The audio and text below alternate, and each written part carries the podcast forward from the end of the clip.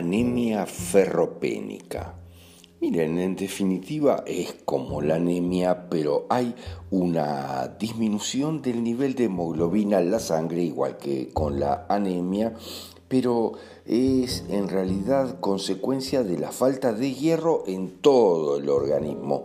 El resultado es la disminución otra vez del transporte del oxígeno a los órganos y esto está complicado, pero mm, los conflictos pueden tener unas pequeñas variantes respecto a la anemia que en general hay detrás una sensación de que es lo que es muy desvalorizante, que no hay que hacer dentro de mi clan. Hay un problema ahí o hay problema con no poder hacer lo que se debe hacer verdaderamente. O sea, es un conflicto de desvalorización en las acciones que llevo a cabo dentro del clan. Ahí hay otro tema.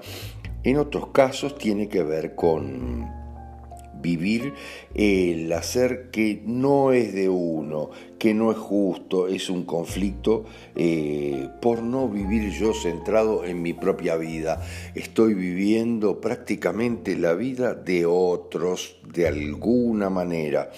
El hierro transporta el oxígeno, como lo explicamos en la anemia, en la sangre. Pero si carezco de hierro es porque hay alguien en el clan que tal vez no me gustaría a mí que no le llegue el oxígeno.